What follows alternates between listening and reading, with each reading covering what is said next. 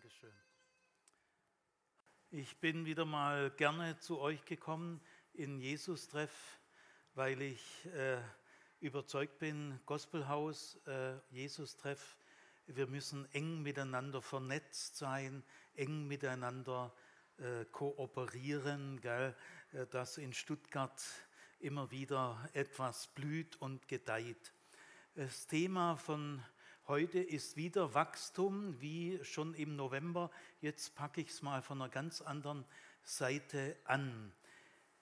Äh, ich möchte zunächst ein paar Begriffe klären und dann werde ich acht Kriterien für ein gesundes Wachstum im Glauben mal öffentlich nennen und dann könnt ihr euch mit diesen acht Kriterien äh, auseinandersetzen. Gell?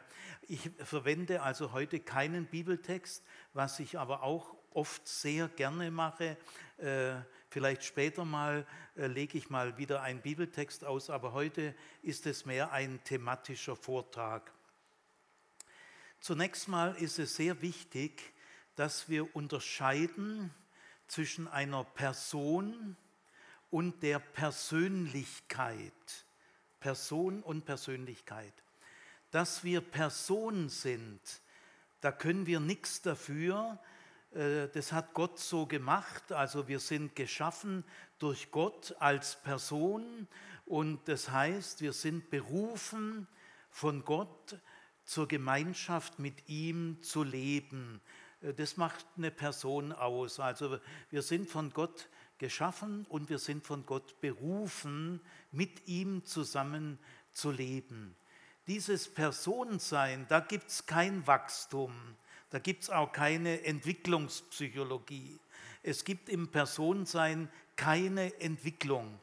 Der Säugling, der den ersten Atemzug macht, ist genauso Person wie ich und der Sterbende, der seinen letzten Atemzug macht, ist genauso Person wie der Säugling und wie ihr alle. Also im Personensein gibt es kein Wachstum, das ist etwas, was Gott von sich aus äh, gründet und dafür steht er gerade. Aber in der Persönlichkeit, da gibt es ein Wachstum. Persönlichkeit meint das, wie wir mit anderen Menschen im Blick auf unsere Umgebung, unsere Gesellschaft leben. Es ist sozusagen unser Verhältnis zur Welt. Wir haben als Menschen ein Verhältnis zu Gott, eine Gottesbeziehung und eine Weltbeziehung. Äh, alles, was wir gegenüber der Welt, gegenüber der Gesellschaft, gegenüber anderen Menschen darstellen, das nennen wir Persönlichkeit. Wir können an unserem Personensein nicht arbeiten, das ist ein Geschenk. Aber an unserer Persönlichkeit können wir arbeiten. Und man merkt es den Leuten an, ob sie jahrelang an sich selber gearbeitet haben. Dann kurz zu dem Begriff Glaube. Äh, der Glaube der, hm, ah, könnte vielleicht mein Bart sein, der, der Kratzen manchmal. Ich tue ein bisschen, ja, ich darf mit dem Kinn nicht zu tief gehen. Also gehen wir mal zum Begriff Glaube. Der Glaube ist im Entscheidenden ein Wunder, nämlich ein Geschenk Gottes. Wir können den Glauben nicht durch unseren Willen erzeugen. Gell? Er ist ein Geschenk, äh, das wir nicht verdient haben. Deswegen haben wir keinen Grund, über einen Nichtglaubenden abwertend zu reden, äh, dass wir äh, Glaubende sind. Das liegt nicht an uns, das liegt an Gott. Und äh, also das Entscheidende am Glauben ist, dass er ein Wunder ist, das nur Gott machen kann. Aber der Glaube hat auch eine menschliche Seite. Äh, wir haben einen bestimmten Stil des Glaubens, den kann man nennen Spiritualität. Also ich verstehe unter Spiritualität den Stil meines Glaubens. Das ist die menschliche Seite am Glauben. Und da kann man mal kritisch nachprüfen. Man kann hier mal eine Art Qualitätsprüfung machen. Es gibt nämlich menschlich gesehen einen reifen Glauben und einen unreifen. Es gibt einen gesunden Glauben und einen kranken Glauben. Äh, also das ist die menschliche Seite. Da muss sich unser Glaube eine Qualitätsprüfung gefallen lassen. Am Geschenk Gottes nicht. Da haben wir kein Recht äh, zu urteilen. Gut, ähm, dann will ich noch den Begriff Religion oder Religiosität äh, kurz erläutern. Äh, ich könnte meinen Vortrag überschreiben, Kriterien für ein gesundes Wachstum im Glauben. Ich könnte aber auch sagen, Kriterien, acht Kriterien für ein gesundes Wachstum in der Spiritualität. Ich könnte aber auch sagen, acht Kriterien für ein Wachstum in der Religiosität. Also alles drei ist möglich, weil Religiosität ist der Oberbegriff für Spiritualität und Glaube. Ich will mal kurz ähm, einen wichtigen Punkt sagen. Es gibt immer wieder Christen oder auch an der PH Studierende, die Theologie studieren, äh, die dann sagen, Herr Zimmer, ich bin nicht religiös, ich bin gläubig. Da weiß ich immer schon, aus welchem Stall die kommen. Äh, die kommen aus irgendwelchen hochkonservativen Gruppen. Gell? Die sagen dann, ich bin nicht religiös, ich bin gläubig. Ich möchte euch flehentlich bitten, gewöhnt euch das ab, weil das ist eine strukturelle Arroganz, äh, dass äh, die anderen, die sind zwar religiös, aber nicht so gläubig wie ich. Ich bin gläubig. Ich habe die Erfahrung gemacht, ich habe zehn Jahre lang äh, Seminare mitverantwortet, wo Christen und Muslime gemeinsam im gleichen Seminar waren. Diese Seminare haben immer geheißen, interreligiöses Lernen für Christen und Muslime. Und ich habe da die Erfahrung gemacht, dass bestimmte Muslime, auch eher konservative, auch sagen, Herr Zimmer, ich bin nicht religiös, ich bin gläubig. sagen Muslime genau gleich. Es ist der gleiche Trick den man da anwendet. Gell? Andere sofort abwerten. Die anderen können vielleicht religiös sein, aber ich bin gläubig. Und dann hat man einen ganz negativen Religionsbegriff. Religion heißt dann, dass ich alles selber mache, menschlich, menschliche Suche nach Gott, aber ich habe ja Gottes Offenbarung und das bezeichne ich als gläubig. Wenn wir ein gesundes Wachstum im Glauben äh, erleben wollen. Also das, was ich jetzt sage, ist auf fünf oder zehn Jahre gedacht. Alles, was ich jetzt sage, kann man nicht kurzfristig umsetzen, äh, sondern ist auf fünf oder zehn Jahre. Falls ihr das mal in fünf Jahren nochmal anhört oder in zehn Jahren, dann überlegt euch, welche Wegstrecke habt ihr inzwischen durchlaufen. Was ich nicht jetzt meine, sind Menschen in großen Krisen, eine Trennung, eine schwere Krankheit, ein Todesfall. Also die, äh, die acht Kriterien, die ich äußere, sind im, sind im Blick auf den normalen Alltag nicht im Blick auf schwere Krisenfälle, da äh, kommen ganz andere unplanbare Gesichtspunkte. Aber das, was ich jetzt sage, ist äh, fünf- bis zehnjährige Entwicklung im normalen Alltag. Gut, wir brauchen einen positiven Religionsbegriff, dass wir religiös positiv verstehen. Also ich sage mal, was ich unter äh, Religion oder unter religiös verstehe. Die Menschen sind religiös, die sagen, es gibt eine unsichtbare Dimension des Lebens, der Wirklichkeit und diese unsichtbare Dimension, die wir von uns aus nicht erforschen können, ist sehr wichtig. Menschen, die das sagen, es gibt eine unsichtbare Dimension der Wirklichkeit, äh, die wir mit menschlichen Mitteln nicht erobern und erforschen können. Und diese unsichtbare Dimension ist sehr wichtig. Diese Menschen nenne ich religiös. Und dazu gehören wir natürlich auch. Also ich will jetzt mal euch sagen, ihr seid auch religiös. Also wertet das nicht gleich ab, sonst legt ihr euch ein Sprachschatz zurecht, wo Andersdenkende automatisch abgewertet werden. Und das äh, ist nicht gut. Und die letzte, die letzte Vorbemerkung, die ich machen will, es gibt eine gesunde Religiosität und es gibt eine kranke Religiosität. Es gibt also auch einen gesunden Glauben und es gibt einen kranken Glauben. Äh, ich will damit nicht sagen, dass Gott nicht auch mit einem Menschen, der einen kranken Glauben hat, auch zurechtkommt und auch ans Ziel kommt. Das äh, glaube ich durchaus, aber das ist jetzt keine Entschuldigung für uns. Wir wollen jetzt mal verantwortlich sagen, was wir sagen können, dass dann Gott immer noch zurechtkommt. Ja, das ist ja schön, gell? aber äh, das ist für uns keine Entschuldigung.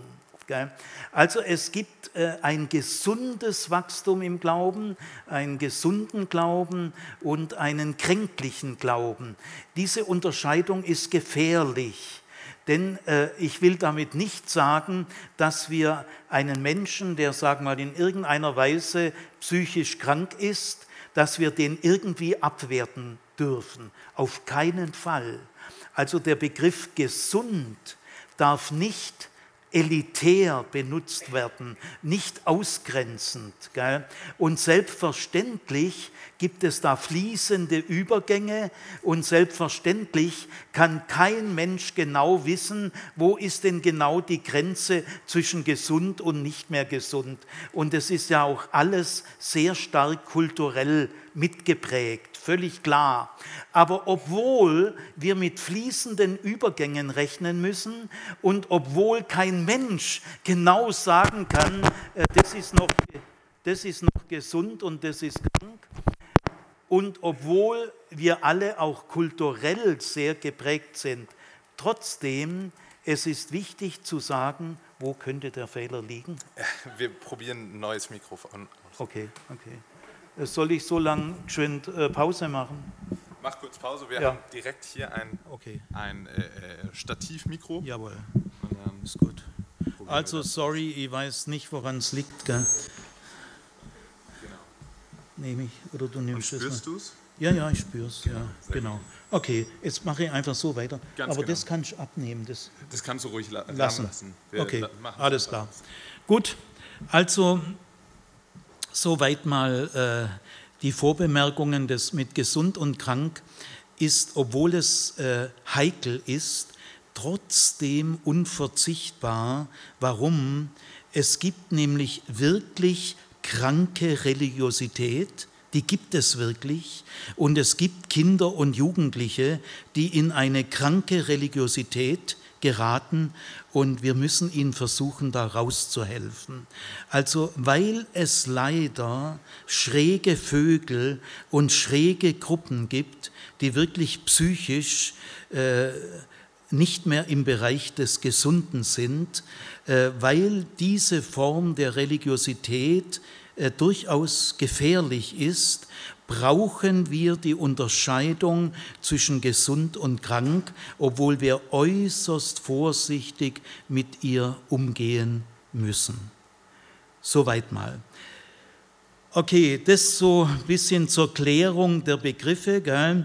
Religiös äh, sind wir alle, also Christen sind damit automatisch auch religiös. Sie gehören zu der großen Familie der religiösen Menschen. Spiritualität meint den Stil meines Glaubens. Und wenn ich jetzt auf Wachstumsphänomene zu sprechen komme, meine ich nicht unsere Person, sondern unsere Persönlichkeit. Und ich meine nur die menschliche Seite am Glauben. Die ist allerdings auch wichtig. Gell? Und vielleicht das als letztes, der Ausdruck christlich es sagt für mich noch nicht viel. Der Ausdruck christlich ist noch keine Garantie für Qualität. Es gibt sehr schlechte christliche Praxis, es gibt schlechte christliche Praxis, es gibt gute christliche Praxis und es gibt sehr gute christliche Praxis. Also es gibt alles. Es gibt sehr schlechte christliche Erziehung, es gibt schlechte christliche Erziehung, es gibt gute christliche Erziehung und es gibt sehr gute christliche Erziehung. Also das Etikett christlich sagt noch nicht viel. Es bedarf einer Qualitätsprüfung. Und da will ich heute ein paar wichtige Dinge öffentlich sagen, weil wir müssen die Kriterien eines gesunden Wachstums öffentlich nennen, damit sie öffentlich diskutiert werden können, auch öffentlich kritisiert werden können. So, so ist es richtig. Gell? Also wir müssen das öffentlich verantworten. Auch ich muss das jetzt öffentlich verantworten, was ich jetzt sage. Also es gibt äh, meiner Meinung nach äh, acht Kriterien für ein gesundes Wachstum im Glauben und zugleich gesundes Wachstum in der Persönlichkeit. Das erste Kriterium ist grundlegend, also die ersten sind ganz fundamental und die anderen bauen darauf auf. Das ist wie sozusagen ein Gebäude mit verschiedenen Stockwerken. Jetzt sind wir am Fundament. Das erste und wichtigste Kriterium ist es, in welches Verhältnis setzen wir Gott als Retter, der mich rettet, und Gott als Schöpfer, der mich geschaffen hat. Es gibt im christlichen Glauben die Rettung, Gott ist mein Retter, und es gibt die Schöpfung. Und in welchem Verhältnis stehen die beiden? Das ist von grundlegender Bedeutung. Man kann das Verhältnis von Rettung und Schöpfung auf gesunde Weise bestimmen oder auf etwas kränkliche oder sogar auf kranke Weise. Und dann führt es in eine kranke Religiosität. Also ich äh, fange mal an, in der Bibel äh, ist Gott also auf jeden Fall der Retter oder Jesus Christus ist unser Retter, auf jeden Fall. Also in der biblischen Botschaft geht es los bei Abraham. Äh, Gott tritt in das Leben von Abraham, zieh aus aus deinem äh, Vaterhaus, deiner Vaterstadt. Dann kommt die große Exodus-Geschichte. Äh, Gott beruft Mose und die hebräischen Fronarbeiter werden aus der Knechtschaft in Ägypten befreit. Dann kommen die großen Propheten, die den Messias ankündigen. Dann wird Jesus geboren. Er predigt vom Reich Gottes. Er wird gekreuzigt und von Gott auferweckt. Und dann kommt Pfingsten und die Aussendung des Heiligen Geistes. Diese Linie, das ist die Rettungslinie. Und die steht ganz klar im Mittelpunkt der Aufmerksamkeit der Bibel. Abraham, Mose, die Propheten, der Messias, Jesus, Reich Gottes, Kreuz und Auferweckung und Pfingsten und die Aussendung des Geistes. Das wäre sozusagen die Rettungslinie, mit der Gott uns aus der Sünde rettet, uns die Sünde vergibt. Das ist Gott als Retter. Äh, zu diesem Rettungshandeln gehört eine bestimmte Sprache. Es ist die Sprache der Substantive und der Adjektive. Und es sind äh, sehr abgrenzende Begriffe, wo man scharf scheiden muss. Die wichtigste Scheidung ist zwischen Gott und den Götzen. Es gibt den lebendigen Gott, und es gibt tote Götzen. Und da ist wirklich ein, ein, fundamentaler Unterschied. Das darf man nicht verwischen. Also diese Scheidungen sind auch sehr notwendig. Auch die Schöpfung geschieht dadurch, dass Gott Licht und Finsternis scheidet und das Trockene und das Wasser. Gell? Also äh, Gott und die Götzen, aber auch weitere Substantive, Glaube und Unglaube, Geist und Fleisch Licht und Dunkel. Ich bin befreit oder gefangen. Eins von beiden. Gell? Einst wart ihr so, jetzt seid ihr so. Gell? Also Glaube und Unglaube, Fleisch und Geist, Gefangenschaft und Freiheit, Licht und Dunkel, Gott und die, der lebendige Gott und die toten Götzen. Das ist die Sprachwelt bei Gott als Retter. Jetzt hat aber Gott noch eine andere Seite. Er ist der Schöpfer. Und das dürfen wir geistlich nicht unterschätzen. Äh, der Schöpfer ist genauso christlich wie der Retter. Also äh, zu Gott als Schöpfer, da gehört eine ganz andere Sprache. Es ist nicht die Sprache der Substantive und der Adjektive, der lebendige Gott und der, die toten Götzen, sondern es sind Verben, nämlich wachsen, gedeihen, stark werden, viel werden, sich ausbreiten, reif werden, klug werden. Das ist eine ganz andere Sprachwelt. Äh, da geht es nicht mehr um harte Übergänge, Abgrenzung, sondern es geht um millimeterhafte Vorgänge. Äh, ein Kalb wächst heran, ein Kind wächst heran. Äh, da kann man gar nichts datieren. Das sind stetige, langfristige Prozesse. Also es gehören zum Leben von uns Christen nicht mehr, nicht nur diese scharfen Konturen, die wir auch brauchen, denn man muss äh, zwischen Fleisch und Geist unterscheiden und zwischen Licht und Dunkelheit und zwischen dem lebendigen Gott und den toten Götzen. Also das ist diese notwendige Unterscheidungen, aber wir dürfen nicht auf sie alleine fixiert sein. Es gibt auch diese langfristigen Prozesse Prozesse. Ich lerne besser zuhören. Ich werde toleranter. Ich lerne den anderen besser zu verstehen. Jetzt äh, muss man sich fragen, diese beiden Seiten, man könnte sagen Rettungsspiritualität und Schöpfungsspiritualität, äh, wie, wie sollen wir die gut aufeinander beziehen? Rettungsspiritualität wäre so, Ausgangspunkt ist, es gibt in der Welt eine Störung, es gibt die Sünde, die macht viel kaputt und es gibt die Vergebung der Sünde, es gibt die Erlösung, die Rettung und äh, in, zu diesem Rettungshandeln gehören auch so einschneidende Schlüsselerlebnisse, Offenbarung, Bekehrung, Entscheidung, äh, Wunder. Wunder sind dann markante Schlüsselerlebnisse. Rettung aus der Not ist dann ein Wunder. Äh, zu dieser äh, Rettungsspiritualität gehört Bekehrung, Umkehr, Entscheidung, Nachfolge Jesu. Sexualität ist in der Rettungsspiritualität eher ein äh, bisschen heikel. Du darfst nicht zu sexy sein, wenn du heilig sein willst.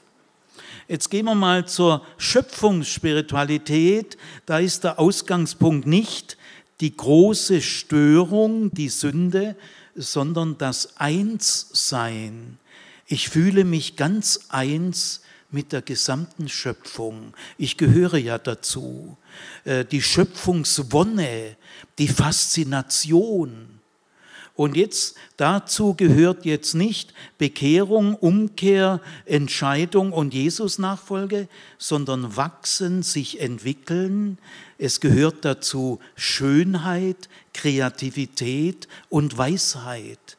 Also ganz andere Aspekte. Sexualität ist eine wichtige Ausdrucksform der Schöpfungsreligiosität, der Schöpfungsspiritualität. Also ist eine, ein wichtiger Ausdruck von Spiritualität. Also das sind zwei so Stränge. Und jetzt, äh, wie hängen die zusammen? Können wir sagen, die erste Linie, die Rettungsspiritualität ist die Hauptsache und die Schöpfungsspiritualität ist die Nebensache? Können wir sagen, Gott als Retter ist erstrangig und das andere ist zweitrangig. So leben es viele christliche Gruppen. Es gibt ja den etwas komischen Satz, die Hauptsache ist, dass die Hauptsache die Hauptsache bleibt. Habe ich mal gehört von einem merkwürdigen Menschen. Also die Hauptsache ist, dass die Hauptsache die Hauptsache bleibt. Jetzt fragt sich nur, was ist die Hauptsache? Ist die Hauptsache äh, die Rettungsspiritualität, äh, die Überwindung der Sünde, äh, Vergebung, Bekehrung, Entscheidung, Jesus Nachfolge. Ist das die Hauptsache und das andere ist eher die Nebensache oder zweitrangig? Nein, das ist kein gesundes Verhältnis, sondern das gesunde Verhältnis lautet so, die Rettungsspiritualität ist tatsächlich zentral. Das ist sie wirklich. Und das soll sie auch immer bleiben. Halleluja. Aber die Zentralität der Rettungsspiritualität, der Rettungsvorgänge, bedeutet keinerlei Abwertung der Schöpfungsvorgänge die Rettungsspiritualität ist nicht so zentral, dass die Rettungsspiritualität erstrangig ist und die Schöpfungsspiritualität zweitrangig. Nein, das ist, stimmt nicht. Man kann nicht sagen, im apostolischen Glaubensbekenntnis ist der zweite Artikel über Jesus Christus erstrangig und der Schöpfungsartikel ist zweitrangig. Nein, der Schöpfungsartikel ist fundamental der Artikel über Jesus Christus ist zentral, jawohl, das stimmt. Aber der Schöpfungsartikel ist fundamental, nicht zweitrangig oder Nebensache. Und das führt zu ganz anderen Entwicklungen. Wenn christliche Gruppen sagen, die Rettungslinie ist die Hauptsache und alles andere ist zweitrangig, du hast doch Jesus, du brauchst doch sonst nichts die sportliche Begabung, die wirtschaftliche Begabung, die erotische Begabung, äh, die wissenschaftliche Begabung, äh, das, das geistlich ist das nicht wichtig. Du hast doch Jesus. Da fängt die große Krankheit an. Dann wird nämlich Jesus zur Kompensation für Defizite im Schöpfungsbereich. Jetzt hast du dich lang nicht entwickelt, hast nicht an deiner Persönlichkeit gearbeitet, hockst in deinem christlichen Hinterwäldchen und sagst aber, äh, ich habe ja Jesus. Dann wird Jesus äh, zur Kompensation, dann, dann bringst du zwischen Jesus und die Schöpfung irgendein Problem. Aber Jesus ist nicht der Konkurrent der Schöpfung.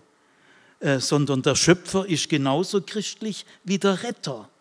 Also ich, ist ein langes, spannendes Thema. Ich will es jetzt hier abschließen.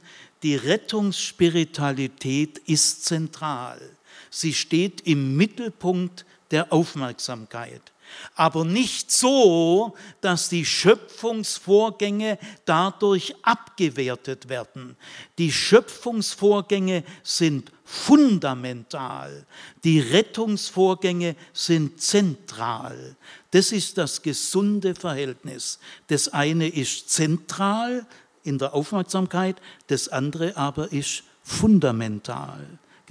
Die fundamentale Aufgabe der Religionspädagogik besteht darin, die Entwicklungschancen der Kinder optimal zu fördern. Ihre Fantasie, ihre Entdeckerfreude, ihre Neugierde, ihre Entwicklungsräume optimal zu fördern. Das ist die fundamentale Aufgabe der christlichen Religionspädagogik. Die zentrale Aufgabe der christlichen Religionspädagogik ist es, den Kindern und Jugendlichen das Evangelium von Jesus Christus nahezubringen. Und der Clou ist, wenn du die Schöpfungsvorgänge Jahr für Jahr würdigst, dass die Kinder spüren, ich werde in meiner Persönlichkeit gefördert, ich entwickle mich, gell? meine Neugierde, meine Entdeckerlust, meine Fantasie, die wird gefördert. Dann hören sie das Evangelium von Jesus Christus am besten. Sonst hören sie so, du hast doch Jesus, du brauchst doch sonst nichts. dann führt dich äh, dein Christentum in die Kleinkariertheit und in die Enge.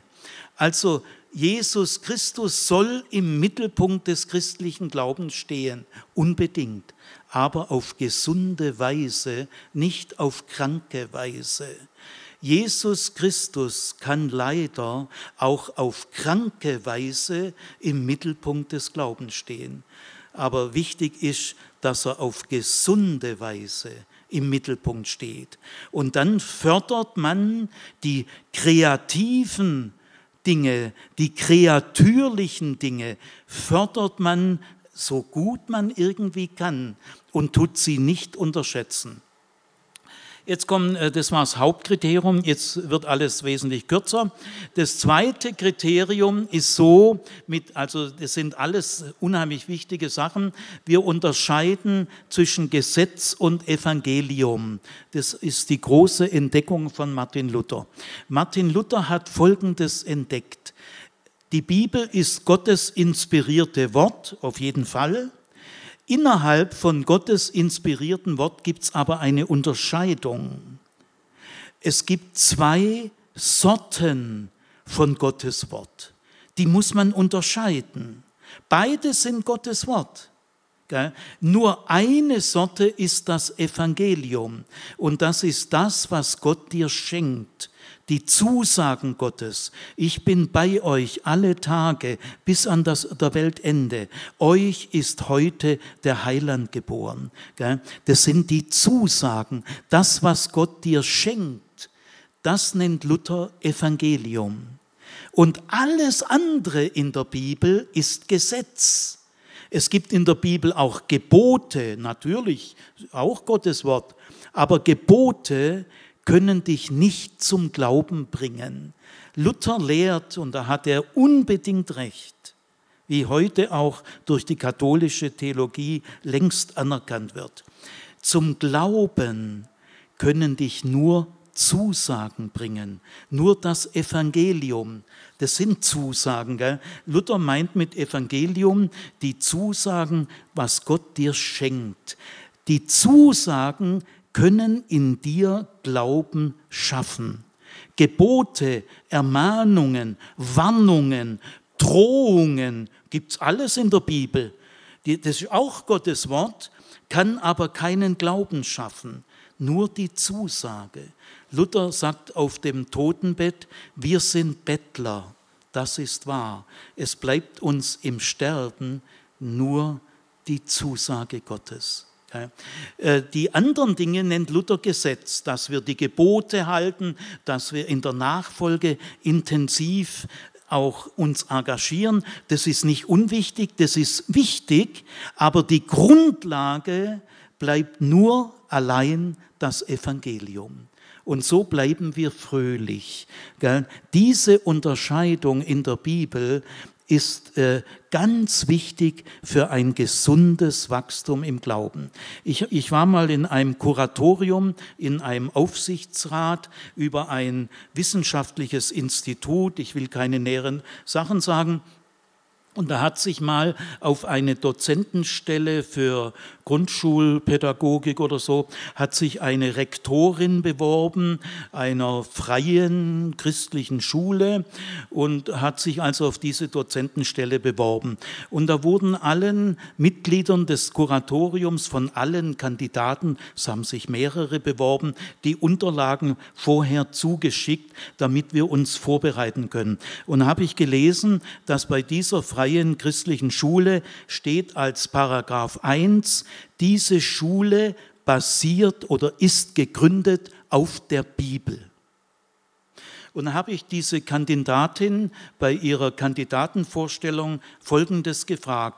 Also die war vielleicht so Mitte, Ende 40, eine erfahrene Frau, Rektorin. Gell? Habe ich gefragt, also Frau sowieso, im Paragraph 1 ihrer Schulgesetz steht ja drin, diese Schule ist gegründet auf die Bibel. Stellen Sie sich mal vor, der erste, der Paragraph 1 würde lauten, diese Schule ist gegründet auf das Evangelium von Jesus Christus. Was meinen Sie? ist es ungefähr das Gleiche. Ob man sagt, diese Schule ist gegründet auf die Bibel oder ob man sagt, diese Schule ist gegründet auf das Evangelium von Jesus Christus, habe ich Sie jetzt mal klipp und klar gefragt. Was meinen Sie? Ist das ungefähr das Gleiche oder ist eine Formulierung wesentlich besser als die andere? Was meinen Sie? dann hat mich mir diese Rektorin gesagt, als Herr Zimmer, ich muss Ihnen sagen, darüber habe ich noch nie nachgedacht. Die haben wir dann auch nicht genommen weil man sollte darüber nachdenken. Das hat diese Rektorin 45 Jahre, das ist das ABC des evangelischen Glaubens, nämlich die Formulierung ist gegründet auf das Evangelium von Jesus Christus, ist tausendmal besser damit ist natürlich auch gesagt, dass sie auf der Bibel gegründet ist, aber viel genauer, denn das Evangelium ist der Schlüssel, mit dem wir die Bibel aufschließen. Und deswegen haben wir zum Beispiel gesagt, die Nachteulen-Gottesdienste sind gegründet auf das Evangelium von Jesus Christus. Das ist eine evangelische Aussage und damit natürlich auf die Bibel. Aber wir, wir tun gleich klären, wir interpretieren die Bibel vom Evangelium her. Wir sagen immer wieder mal, Studierende, Herr Zimmer, ich glaube alles, was in der Bibel steht. Ich glaube alles, was in der Bibel steht. Dann sage ich, aha, aha, aha. Äh, also, die Bibel hat tausend Seiten. Was glaubst du jetzt eigentlich, wenn du tausend Seiten glaubst? Was glaubst denn? wenn du tausend Seiten glaubst. Ich sage euch, da kommt nicht mehr viel Gutes. Wir sind regelmäßig völlig überfordert. Nein, wir glauben an Gottes Zusagen. Und von diesen Zusagen her erobern wir uns die Bibel. Und dann entwickelt die Bibel ihre befreiende, erlösende Kraft. Äh, sonst landen wir im Fundamentalismus. Jetzt kommt, das sind also die zwei wichtigsten. Äh, Rettungsspiritualität ist zentral, aber Schöpfungsspiritualität ist nicht zweitrangig, sondern fundamental. Und wir gehen aus von der Unterscheidung zwischen Evangelium und Gesetz. Jetzt kommen die nächsten äh, sechs äh, Kriterien, die nenne ich nur knapp äh, wer jedes Kriterium kann man eine Woche lang machen. Gell? Drittes Kriterium ist, in einem gesunden Wachstum nimmt meine Aufmerksamkeit, meine Sensibilität und meine Wahrnehmung zu, nicht ab, sie nimmt zu. Meine Aufmerksamkeit nimmt zu, meine Sensibilität nimmt zu und meine Wahrnehmung. Äh, es nehmen auch mein Mut und meine Zuversicht zu. Die langweiligen und konventionellen und spießbürgerlichen Elemente meiner Person nehmen eher ab, aber die spannenden, interessanten, faszinierenden Elemente nehmen zu. Also es kommt Weite in mein Blickfeld. Und zu diesem dritten Kriterium gehört auch, ich trete in ein kommunikatives Verhältnis zur Umwelt. Ich fühle mich mit allen Menschen sehr verbunden, denn alle Menschen sind Gottes Geschöpfe und das ist fundamental.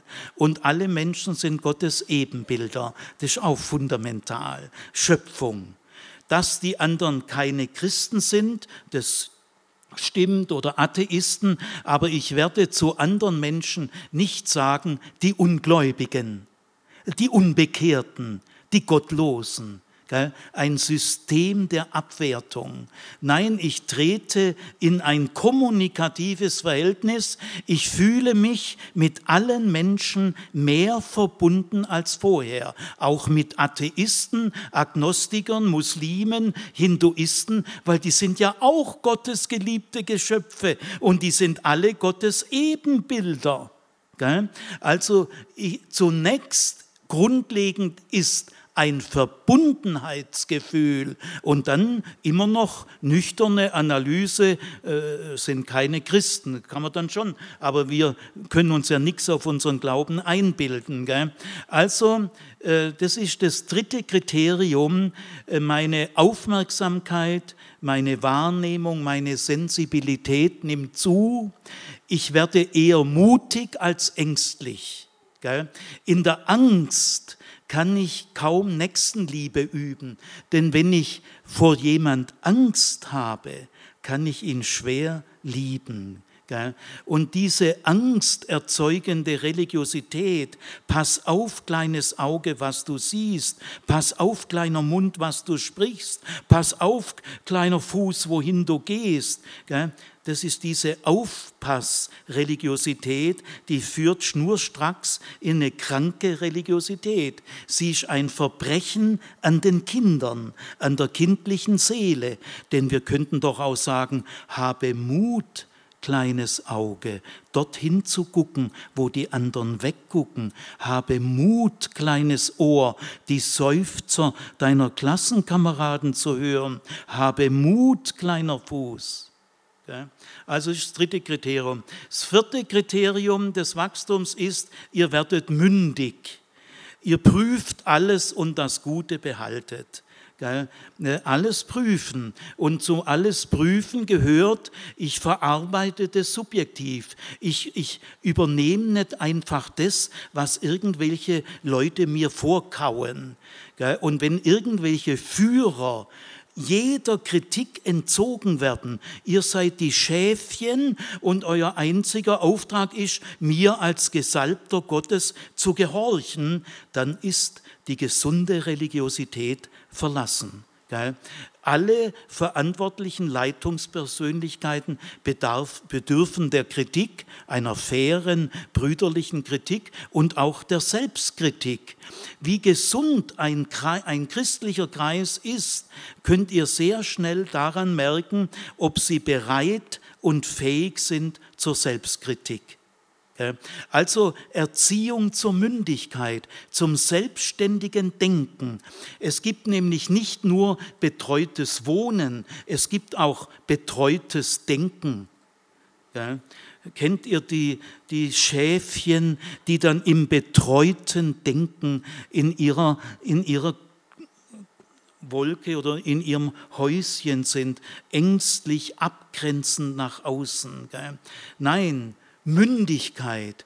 Du hast ein Recht, alles, was du hörst, subjektiv zu verarbeiten, musst nicht alles Vogel friss oder stirb, entweder du übernimmst alles oder gar nichts, gell? aus solchen Gruppen gleich raus. Gell? Äh, du musst das ganze System übernehmen und Kritik darfst nicht üben. Nein, in einem gesunden Wachstum wirst du ermutigt zum selbstständigen Denken. Das war das vierte.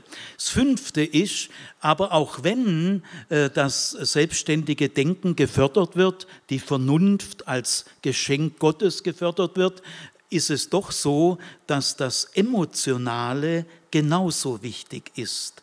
Wir wollen kein verkopftes Christsein. Die Emotionen sind genauso wichtig wie der Intellekt. Das Gefühl, Du kannst Gott gar nicht nahe kommen, wenn du nicht im Gefühl auch ergriffen bist. Äh, die Gefühlsebene ist eigentlich die wichtigste Ebene, denn ohne dass du von Gott tief erfreut, erschüttert, fasziniert, äh, ergriffen bist, passiert ja nichts. Das Gefühl ist entscheidend. Natürlich können Gefühle täuschen, das weiß ich auch, und Gefühle können launisch sein. Ja, ja, schon, schon. Trotzdem, trotzdem ist die Gefühlsebene entscheidend. Gell? Weil du kannst ohne dass du gefühlsmäßig ergriffen bist, kannst du gar keine willentliche Entscheidung fällen. Und auch dein Verstand, dein Denken ist immer vom Gefühl her gefärbt. Also es heißt wirklich, die Liebe zu Gott, das Vertrauen zu Gott, äh, die Zuversicht zu Gott, das sind ja Gefühle. Also das äh, fünfte Kriterium heißt, obwohl du zum selbstständigen Denken ermutigt wirst, kommt kein verkopftes Christsein raus. Äh, das sinnliche Rhythmus, Tanz, Bewegung, Begeisterung, emotional ist genauso wichtig. Dann, äh, ich glaube, ich bin beim sechsten Kriterium zur Ethik. In der Ethik ist entscheidend die Barmherzigkeit, Recht, Gerechtigkeit und Frieden. Das ist im Christsein entscheidend. Entscheidend ist erstmal die Barmherzigkeit. Äh, mich hat jemand heimgefahren von irgendeiner Freikirche und fragt mich dann im Auto, äh, Siegfried, stimmt es, dass jeder Erdteil von einem Engel regiert wird? Da gucke ich den an und sage, aus welcher Sekte kommst denn du? Gell? Was es alles für das, es gibt's nicht, gell? mit was manche Christen so ihre Zeit verbringen. Gell? Dann habe ich zu dem gesagt, Martin hieß der, Martin, hör auf mit dem Scheiß, gell? Äh, sondern ich sage dir was ganz anderes. Wenn du mich nächstes Jahr wieder abholst, bist du doppelt so barmherzig als dieses Jahr. Das lohnt sich. Ja, damit kannst du dich beschäftigen. Gell? Also in der Ethik werdet doch mal in diesem Jahr doppelt so barmherzig wie bisher. Ist ohne weiteres möglich. Stellt euch mal vor, ihr alle werdet doppelt so barmherzig wie bisher. Was meint ihr wohl, wie sich die Welt ändert? Und Gerechtigkeit und Frieden. Ich kann jetzt nicht groß weiter darauf eingehen. Dann der äh, siebte Punkt ist Sexualität, äh, keine Sexualangst und aber auch keine Sexualvergötterung. Sexualität ist zunächst einmal grundlegend die schönste Schöpfungswonne, die es gibt. Gell? Nicht gleich mit Pass auf und Pass auf. Also Sexualität ist einfach mal zum Jubilieren, dass sich der liebe Gott sowas alles ausgedacht hat. Gell? Äh, ein Kirchenvater hat mal gesagt, wenn er der Schöpfer gewesen wäre, er hätte die Fortpflanzung geistlicher geregelt. Wir sind alle Kinder des Orgasmus. Wir stammen alle aus dem Orgasmus. Also Sexualität ist erstmal die schönste Schöpfungswonne, die es gibt. Wer das innerlich nicht annehmen kann, da irgendwo klemmt es bei ihm. Gell? Aber auf der anderen Seite ist Sexualität sehr heikel. Man kann sich enorm verletzen. Ich sag, ich habe mal in einem Vortrag irgendwas über verklemmte Frauen gesagt das sage nie wieder, obwohl ich es jetzt gerade schon wieder sage. Aber äh, das war auf einer Pfarrertagung und da kommt eine Krankenhauspfarrerin zu mir her und hat gesagt, Herr Zimmer, sagen Sie das bitte nicht wieder, weil diese Menschen, die sind ja nicht, diese Frauen sind ja nicht einfach verklemmt, sondern das sind ja jahrelange biografische, tiefe Vorgänge im Gewissen. Das können Sie doch nicht mit so einer läppischen. Be und habe ich gesagt, entschuldigen Sie, Sie haben völlig recht. Äh, ich werde es so nicht mehr sagen. Also ich möchte euch zur Sexualethik nur die beiden äh, tiefen Einsichten sagen, die ich von Helmut Gollwitzer, einem meiner ganz großen Lehrer, äh, übernommen habe. Helmut Gollwitzer sagt in seinem kleinen Büchlein Das hohe Lied der Liebe. Da legt er das alttestamentliche hohe Lied der Liebe aus. Gell? Freundinnen kommen aufs Feld, da wollen wir uns der Liebe hingeben, gell? sagt Freundin. Gell? Gut, also äh, ähm, äh, Helmut Gollwitzer sagt, es gibt eigentlich nur zwei echt evangelische, nicht gesetzliche, evangelische Einsichten in der Sexualethik. Eigentlich nur zwei und die reichen. Erstens, bringe nie jemand dazu, etwas zu tun, was er im Innersten nicht will. Sag's nochmal, bringe nie einen Menschen dazu, etwas zu tun, was der andere im Innersten nicht will. Du sollst ihn nicht rumkriegen durch Arrangement oder Musik oder weiß der Kuckuck was. Gell? Verzichte von vornherein auf diesen Versuch. Und das Zweite ist, erkaufe dir dein sexuelles Glück nicht dadurch, dass du einen anderen Menschen hintergehst. Das sind nach Helmut Gollwitzer die zwei wirklich entscheidenden Einsichten. Und das hat Qualität. Gell? Bringe nie einen Menschen dazu, etwas zu tun, was er im Innersten nicht will. Und erkaufe dir dein sexuelles Glück nicht dadurch, dass du einen anderen Menschen hintergehst. Gut, also so mal zur Sexualethik. Und dann achter Punkt. Wir können auf Gott vertrauen, aber wir können nicht berechnend mit Gott umgehen.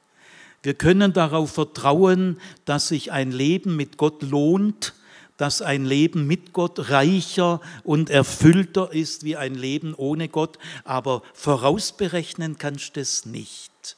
Äh, du kannst nicht um irgendwelcher Vorteile willen dich an Gott wenden.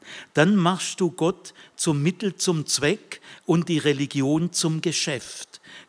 Sondern Gott ist um seiner selbst willen wichtig und das Wichtigste, was es gibt, aber nicht um irgendwelcher Vorteile willen. Also du kannst Gott von ganzem Herzen vertrauen, aber du kannst nicht mit Gott taktisch berechnend umgehen.